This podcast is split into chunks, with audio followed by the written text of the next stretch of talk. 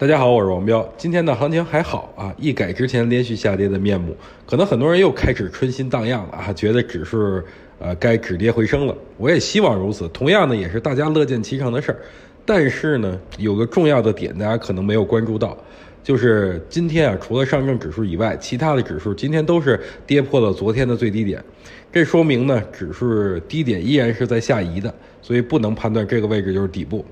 那如何才能判断本轮指数的底部呢？很简单，就是十五分钟级别出现这种背驰结构，就可以进场买入了。我预计的一个点位应该是在三千点左右吧，而且时间应该是会在劳动节过后。